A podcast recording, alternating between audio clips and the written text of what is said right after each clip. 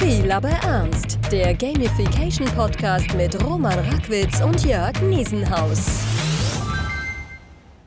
Ja, hallo wieder einmal zu einer weiteren Folge Spiel aber ernst, der Gamification Podcast. Und wieder einmal bei mir hier Jörg. Ja, fantastisch. Ich bin wieder in München äh, aufgrund anderer Gelegenheit und dachte, äh, ich nutze das direkt, komme den Roman besuchen und wir zeichnen noch einen neuen Podcast auf. Ist natürlich sehr schön, weil man sitzt sich einfach gegenüber, sieht sich, erkennt die Mimik, wenn der andere die Augen ja. verdreht, bei dem was man wieder sagt. Ist ganz praktisch. Aber bevor wir reingehen und sagen oder auch mal ja, erzählen, was das neue Thema dieses Podcasts ist, wollte ich einmal kurz schauen, denn es gibt einen, jedenfalls für Jörg und für mich, einen freudigen kleinen Punkt. Und zwar wurde haben wir die Tausendergrenze überschritten, was die Downloads unseres Podcasts angeht. Yeah, so eine, ein Tag zum Feiern heute. Genau, vielen, vielen Dank an alle, die das getan haben, die dazu beigetragen haben. 1003, um genau zu sein. Total Downloads äh, sehe ich hier gerade in den Statistiken. Der beliebteste Podcast soweit, Gamification im Recruiting. Mhm. Und ich muss sagen, das spiegelt ja irgendwie auch auf jeden Fall aus meiner Erfahrung die Nachfrage am Markt wieder. Ja es kommt schon sehr viel in diesem äh, Kanal rein. Also ganz viele, die sich Gedanken machen, wie kann man ja das Thema Employer Branding oder auch ganz speziell Recruiting für bestimmte Zielgruppen äh, äh, gamifiziert aufbereiten. Ja. Richtig, ja. Schaut man jetzt auch noch auf die Locations oder ja, wo es downgeloadet, downgeloadet wurde, ähm, auch eigentlich nicht verwunderlich. 57 Prozent aus Deutschland, ja, also auch deutschsprachiger Podcast, jetzt nicht so verwunderlich. 30 Prozent aus den United States, mhm. 4 8,22 aus Japan. Yeah, wow. Sehr cool. Eine deutschsprachige Community in Japan oder jemand, der, der sehr tapfer ist und versucht, das trotzdem zu verstehen. Ne? Genau, 41 Downloads. Also es wird wahrscheinlich nicht nur einer gewesen sein ja. damit. Also freut uns sehr. Vielen, vielen Dank. Ähm, auch dazu einfach nutzen wir die Gelegenheit, wer Lust hat, eine Frage zu stellen, auch vielleicht mal dabei zu sein, Kommentar auch abzugeben, auch uns zu widersprechen aus eigener Erfahrung oder auch jemand zu haben, der sagt, hält er alles für Humbug ähm, oder gefährlich, ja, gerade im Bereich Nudging hatten wir es immer wieder, mhm. ethisch auch, Manipulation, meldet euch. Das ganze Thema ist für uns genauso wichtig. Ähm, wir lieben es, uns damit auseinanderzusetzen. Auch wir wollen da nicht blauäugig allem hinterherrennen. Ähm, auch wenn wir das Thema natürlich die Passion lieben, wisst ihr schon, woher wir kommen, aus welcher Richtung. Aber auf jeden Fall meldet euch, stellt die Fragen. Wäre super, dann seid ihr dabei. Okay, dann ja. mit dieser Einführung 1003 Juhu Downloads geht es zum heutigen Thema. Jörg, was hast du mitgebracht heute? Ja, wir widmen uns heute dem äh, Thema Spielertypen, ja, auf Englisch Player Types. Ähm, was verbirgt sich dahinter? Ähm, darum geht es, äh, also bei dem Thema geht es darum, äh, dass man die Vorstellung hat, dass natürlich nicht jeder Spieler gleichermaßen motiviert wird. Ja, jeder von uns bringt unterschiedliche Spielbedürfnisse mit. Äh, nicht, also nicht, weil wir äh, das äh, quasi angeboren haben. Ja, wir sind nicht von vornherein ein Spielertyp, sondern wir entwickeln uns über unsere Sozialisation, über unsere ja, Spielpräferenzen weg zu einem bestimmten Spielertypen aus. Ähm, und ja, dadurch wählen wir natürlich auch Spiele aus. Also sei es jetzt äh, im, im Brett-Analogspielbereich, ob ich jetzt Monopoly spiele oder lieber Risiko oder lieber doch was, was äh, Kooperatives. Äh, genauso bei Computerspielen. Ja, gibt es ganz viele Genres, Spielarten und jeder von uns spielt was anderes. Und das wirkt sich natürlich auch auf den Gamification-Bereich aus. Richtig. Spielertypen, wir kennen auch, manche kennen das aus der Uni, andere Typeinteilungen, das ist die Farbenlehre, der gelbe Manager, der rote, der blaue, der grüne. Wir haben den Test mal gemacht, ich weiß gar nicht mehr, was ich war. Ähm, auf jeden Fall, daher kennt man das. Das macht man natürlich sehr gerne. Warum? Ja, man bekommt einen gewissen roten Faden oder ein Framework oder einen, sagen wir mal einen Nordstern, an dem man sich ein bisschen halten kann, wenn man versucht, Menschen einzuordnen, finde ich schon ein bisschen, ist immer dieses Schubladendenken, aber irgendwie ein Gefühl zu kriegen, wer wird denn da am anderen Ende sitzen und das Tool nutzen. Ähm, es gibt verschiedene Frameworks. Welches man nutzt, Jörg, das hast du im Vorfeld unseres Podcasts, bevor wir hier aufgezeichnet haben, schon ganz richtig gesagt, ist eigentlich mhm. Jetzt egal. Ja, es gibt da auch nicht das eine, was richtig ist, die anderen, die falsch sind. Es gibt unterschiedliche Ausprägungen, aber einfach mal so eine Art ja, Modell zu haben als Ratgeber, damit man so ein bisschen weiß, worauf man sich fokussiert, welche Spielmechaniken, welche. Genre, wie auch immer. Das zu haben, ist auf jeden Fall recht nützlich. Genau. Und es ist ganz wichtig, wie gesagt, dass man so ein System mal betrachtet. Ich glaube, welches Modell man wählt, ist tatsächlich zweitrangig, wobei es ja schon, wenn wir auch gleich drauf kommen, sicherlich dominante Modelle gibt, die in den letzten Jahren sehr populär waren. Aber wichtig ist einfach, dass man eine konkrete Vorstellung vom Nutzer hat und ein System entsprechend äh, entwirft. Ja, dass man sich also wirklich gute Gedanken macht äh, vorab, äh, mit wem habe ich es eigentlich zu tun als Nutzergruppe, weil danach äh, sich ganz maßgeblich das Gamification-System auch ausrichten sollte. Und wir gehen mal ganz weit zurück in der Vergangenheit, in die 90er Jahre, da hat der Psychologe Richard Bartle ein System aufgestellt, was unheimlich häufig zitiert wird, von dem ich aber abrate, weil es nämlich ähm, eigentlich sich nur auf äh, Multi-User-Dungeons, das ist so die äh, Vorstufe der, der Massive Multiplayer Online Role-Playing Games, äh, stützt. Das heißt, ähm, der Herr Bartel hat äh, diese Spiele sich genau angeguckt und dann daraus in einem nicht empirischen Verfahren äh, bestimmte Spielertypen äh, ähm, ja, aufgezeigt. Das ist einmal der Socializer, also jemand, der sehr sozial orientiert ist, mit anderen Spielern zusammenspielt. Der Explorer, der gerne Welten erkundet, ja, Sachen sammelt. Der Achiever, der ähm, auf Erfolge aus ist, ja, also auch ähm, gerne als erster voranschreitet, besondere Dinge als erstes löst und dann der Killer, der ähm, sich vorrangig damit beschäftigt, andere Spieler auszuschalten. Das sind so vier grundständige Typen, die man leider immer wieder äh, ähm, im Gamification-Kontext sieht, die aber eigentlich ähm, äh, zu kurz gedacht sind, weil sie nur auf diese spezielle Gruppe der, der Spiele ähm, äh, konzentriert sind und ähm, wie gesagt auch nicht empirisch belegt wurden. Und deshalb immer erstaunlich, auf wie vielen Foliensätzen bei Vorträgen ich immer wieder die, die Bartel-Unterteilung mhm. sehe, diese vier Spielertypen, weil sie eigentlich, also sie ist nicht unbedingt überholt, aber empirisch, mm, also es gab auch empirische Studien, die, die prüft, geprüft haben und auch zu sehr gemischten Ergebnissen kamen ähm, sodass man doch dann ja, sich andere Modelle anschauen sollte, um vielleicht eine etwas ausgewogenere ähm, Darstellung zu bekommen.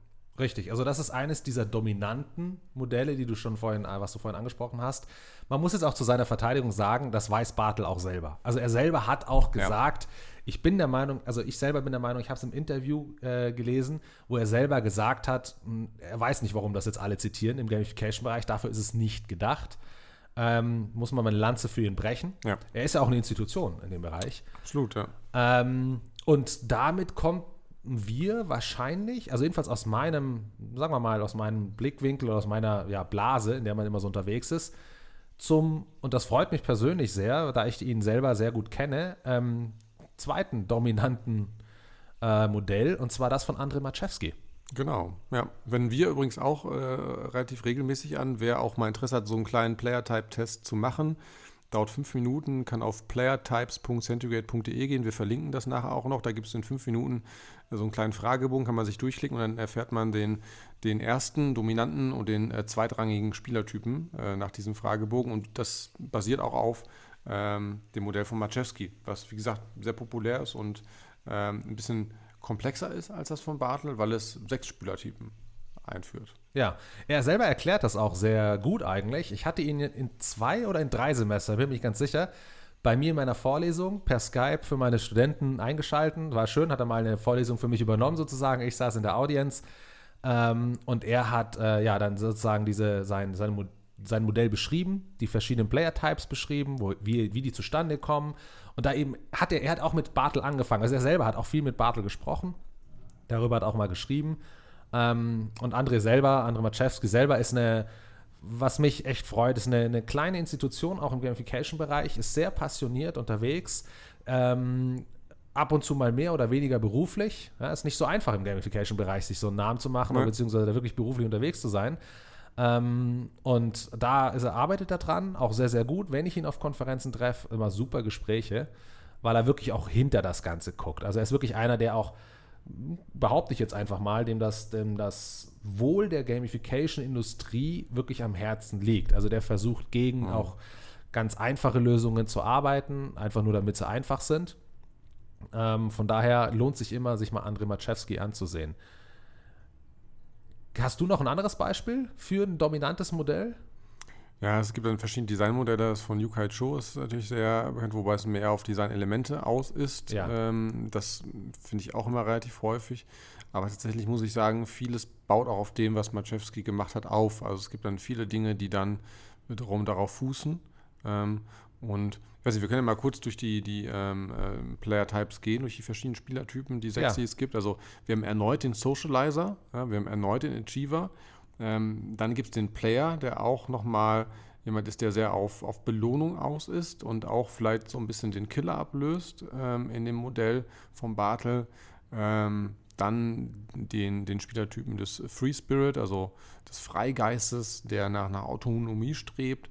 Ähm, dann äh, finde ich ganz spannend den Disruptor, ja, ähm, der ähm, versucht, äh, vielleicht Dinge auszuhebeln oder äh, äh, ähm, Sachen zu verändern. Das sind die Leute, die dann vielleicht auch das, das Spiel hacken oder äh, einen anderen Zugang zum Spiel wählen und äh, dadurch das ganze Spielsystem vielleicht äh, aushebeln für andere Spieler auch. Ähm, und dann gibt es noch den Philanthropen, ja, der auch ähm, Sinn sucht im, im, Spiel und sicherlich auch so ja, auch eher sozial ausgerichtet ist, ähnlich wie der Socializer. Das finde ich ähm, ganz spannend, weil es ein etwas ein paar neue Aspekte mit reinbringt. Also gerade den Disruptor äh, finde ich sehr spannend als, als äh, Player-Type, weil ähm, der als, als Gamification-Designer äh, somit am gefährlichsten ist, weil der kann das System nämlich aushebeln. Ja? Also der mhm. findet ganz schnell eine dominante Strategie, wie man das System aushebeln kann oder äh, nutzen kann, wie es eigentlich nicht intendiert war. Also äh, den sollte man immer im Kopf haben, wenn man ein System designt, was aber nicht heißt, dass es natürlich jetzt die wichtigste, äh, der wichtigste Player-Type ist. Ja. ja. Und ähm, ein Punkt, der, der auch immer, denke ich, interessant ist dabei zu erwähnen, du hast ihn schon erwähnt, den Namen Killer. Also er sticht jetzt immer so hinaus ja. und jeder denkt sofort immer an Ego-Shooter. Und ähm, das darf man nicht verwechseln. Also das hat nichts mit dem Genre zu tun, in dem man unterwegs ist. Also du kannst der sozialste äh, Typ sein, wirklich äh, komplett Philanthrop zum Beispiel, Player-Type ähm, oder Socializer und du liebst trotzdem diese Ego-Shooter oder du kannst eben ein Killer-Typ sein von der, von der, vom Charakter her und du bist, du liebst aber die größten Social Games, also mhm. Kollaborationsgames oder Tetris oder Mario World oder was weiß mhm. ich was. Also es hat nichts mit dem Genre zu tun, sondern eben, was einem wichtig ist. Ja. Ähm, also ganz, wenn man es immer ganz einfach erklären will, nehme ich immer zum Verständnis die beiden Typen Killer und Achiever und sage halt immer, dass der, der Killer ist der, der, also beide wollen gern gewinnen, beide wollen achieven, ja? ähm, nur der Killer will auch gerne oben stehen und du solltest unten stehen. Mhm. Dem Achiever ist es nicht ganz so wichtig. Wenn er achieved, wenn er vorankommt und du auch, so what. Ja? Also das ist ein bisschen ein Unterschied. Es geht halt wirklich um die Charakteristik. Mhm. Und ähm, Mario Herger war auch äh, ganz am Anfang sehr viel damit unterwegs und hat auch die Zahlen, waren aber vom Bartels Player Types genannt. Mhm und das Interessante ist, wenn du auch heute Leute fragst, und also nehmen wir mal, bleiben, also der Einfachheit halber, Jörg hat völlig recht, es ist, ähm, man darf heutzutage nicht mehr auf diese Player-Types ein für sich gehen vom Bartel. Da sind wir wirklich weiter. Aber als Beispiel, wenn man die nimmt und die Leute fragt, was glaubt ihr, wie ist die Verteilung in der Welt? Also wer, wie groß ist die Verteilung des, als dominanter Player, sagen wir mal von mir ist Killer? Dann sagen die meisten Leute in der Welt, sind die meisten Menschen. Ja, also die sagen, fast alle sind Killertypen. Warum? Ja, wir wachsen natürlich auch in einer Welt auf, in der viel um Wettbewerb geht, um Ranglisten geht, ums Gewinnen geht. Ähm, Untersuchungen anscheinend in der Richtung, also jetzt nicht vom Bartel selber, sondern einfach was die Charakteristik von Leuten angeht, dieses klare, dominante Gehabe, also Gehabe ist jetzt schon fast wertend, aber halt Verhalten, ähm, ich gewinne, du verlierst, das haben, also laut den Zahlen von Mario Herger, irgendwie nur 2% der mhm. Weltbevölkerung sind hier dominant. Und das ist, finde ich, immer wieder ein schönes Zeichen dafür, dass man einfach sieht, wir designen für das Verhalten von Menschen. Also wenn wir ein Umfeld designen, in dem es um Wettbewerb geht, nehmen wir klassische Vertriebsabteilung, ja, also mhm. die, die arbeitet und jeder ist auf seinem Bonus aus und angenommen, ich verschärfe diesen Wettbewerb, weil ich sage, jetzt geht es wirklich jeder gegen jeden und der höchste Bonus, ja, der, der am besten ist, gewinnt. Äh, hier ist noch eine Rangliste, dass ihr euch jeden Tag auch seht wer besser ist als der andere, dass wenn ich diese Rahmenbedingungen setze, dass der Mensch anfängt, sich auch so zu verhalten, nach den Regeln zu spielen, es hängt ja auch immerhin sein Paycheck davon ab, ja, klar, brauchen wir nicht wundern. Mhm. Heißt aber nicht, dass er von Natur aus so gemacht ist. Und das ist ein Punkt, der, finde ich, wenn man sich ein bisschen mit den Player-Types auseinandersetzt, gerade auch eben mit, den, mit denen von Andrei Maczewski, finde ich, ist das eine, eine eine gute Einsicht, die man bekommt. Mhm. Ne? Also da lernt man einiges. Auf jeden Fall, ja. Was auch sicherlich noch wichtig ist, dass es halt, ähm, auch wenn man solche Tests macht, also manchmal kommt eine, äh, ein Player-Type raus, manchmal zwei, also ein dominanter und ein zweitrangiger, so wie in unserem Test. Was man auch nicht vergessen darf, dass man, was auch gerade schon angedeutet, je nach Kontext, was tue ich gerade, auch vielleicht eine andere Player-Type-Rolle einnimmt. Ja. Ähm, gibt auch eine ganz interessante ähm, Veröffentlichung vom, von Alessandro Canossa, ähm, können wir auch nochmal verlinken unter dem Artikel. Und zwar ähm, geht es darum, in verschiedenen Situationen wechseln auch Spieler ihren Player-Type. Das heißt, wenn ich zum Beispiel, nehmen an, ich bin in äh, Tomb Raider als Lara Croft unterwegs und erkunde gerade eine Höhle und bin gerade in meinem Explorer-Modus, ja, möchte Sachen entdecken, Schätze und plötzlich springt mich dieser, äh, dieser große Höhlenbär an, ja, dann wechsle ich ganz schnell auch mal meinen Verhaltensmodus und dann auch manchmal könnte man sagen auch sein, sein Player-Type, weil dann werde ich vielleicht ganz kurz äh, mal äh, eher zum Killer, ja, ich möchte den, den Bären ganz schnell besiegen, ist egal, was ich dann tue. Und ich falle aus meinen typischen Verhaltensmustern heraus, vielleicht auch, weil ich überrascht wurde durch das Spiel, mhm. ja, weil ich es nicht absehen konnte. Und dann ähm, in einer späteren Phase falle ich wieder zurück. Oder Ich betrete einen anderen Modus des Spiels, also typischerweise große, große Online-Spiele haben zum Beispiel Bereiche, wo sie, wo man als Spieler eher gegen das, die Umgebung kämpft, also gegen Nichtspielercharaktere, ähm, äh, andere Aufgaben löst, die nicht unbedingt mit, mit äh, weiteren Spielern verbunden sind. Und dann gibt es zum Beispiel auch Bereiche äh, Player versus Player Battle. Und sobald ich die betrete, habe ich auch wieder eine andere Art der Herausforderung. Und man kann beobachten, ähm, den Studien nach, dass halt da auch Leute ihre, ihre Player-Types wechseln. Also wenn man sie ja. dann in dem Moment befragt, dann sind sie ein anderer Player-Type. Das heißt auch, äh, muss man ein bisschen aufpassen, in welchem, welcher Umgebung befinde ich mich gerade. Und das ist natürlich sehr, sehr spannend, ähm, weil wir auch häufig dann über den Arbeitskontext bei Gamification reden und ja. jetzt nicht den klassischen Spielekontext. Und jemand, der vielleicht sonst in der Freizeit, äh, gesagt, Ego-Shooter beispielsweise spielt, um das äh, Beispiel nochmal zu bemühen. Ähm, das heißt nicht, dass er auch ähm, ähnliche ähm, ja, Spielbedürfnisse im Arbeitskontext hat. Ja. Und, ja. und da ähm, denke ich, was, was wir immer wieder sehen, dass doch da die ja, sozial ausgerichteten ähm, Player-Types überwiegen. Wir haben, der Kollege Sebastian Korbas bei uns hat eine Studie gemacht, auch damals äh, zu diesen Player-Types, hat festgestellt zum Beispiel, dass ähm, der Philanthropist ähm, überwiegt ja, mit, mit 34 Prozent aller Teilnehmer. Ähm, und ähm, der Chifa war dann schon auf dem zweiten Platz mit 22 Prozent, aber man sieht schon, dass halt äh, es nicht unbedingt ähm, die, die äh, Player-Types sind, die man vielleicht auch erwartet hätte. Ja, also es ja. ist doch wesentlich sozialer äh, auf ein Gemeinwohl eingestellt, als man vielleicht glauben würde sonst. Ja. Das erinnert mich immer schön an den Buchtitel von Jay McGunigal, die wir hatten letztes Mal bei ja. unserer Büchervorstellung im Podcast. Fix What's Wrong with Reality. Also man merkt relativ häufig, dass ähm, in Realität die Menschen eigentlich anders sind als die Systeme, die wir für sie designt haben. Ja. Und ähm, also für die, die zuhören und jetzt, also die das gerade so ein bisschen auch mitverfolgt haben, der Punkt ist, man darf sich also diese Player-Types nicht als starres System vorstellen, sondern mhm. ähm, es ist wie ein Reifegrad und du entwickelst dich innerhalb einer Aktivität dazu. Also wenn du aus deiner Komfortzone in eine neue, in eine völlig neue Umgebung geschickt wirst, dann hast du gewisse andere Anforderungen, dann bist du ein anderer Typ, im anderen Kontext, so wie Jörg es gesagt hat, unterwegs, ähm, als äh, wenn du eben dann mittlerweile weißt, wie das funktioniert, wie die Regeln mhm. sind, du fühlst dich sicher, du weißt, dass du gut bist, du weißt, dass die anderen dir helfen. Also ja, dann, dann fängst du an, andere, ähm, ja, andere Mechaniken für wichtig zu erachten, andere Ziele zu haben, du gehst selbstsicherer durch.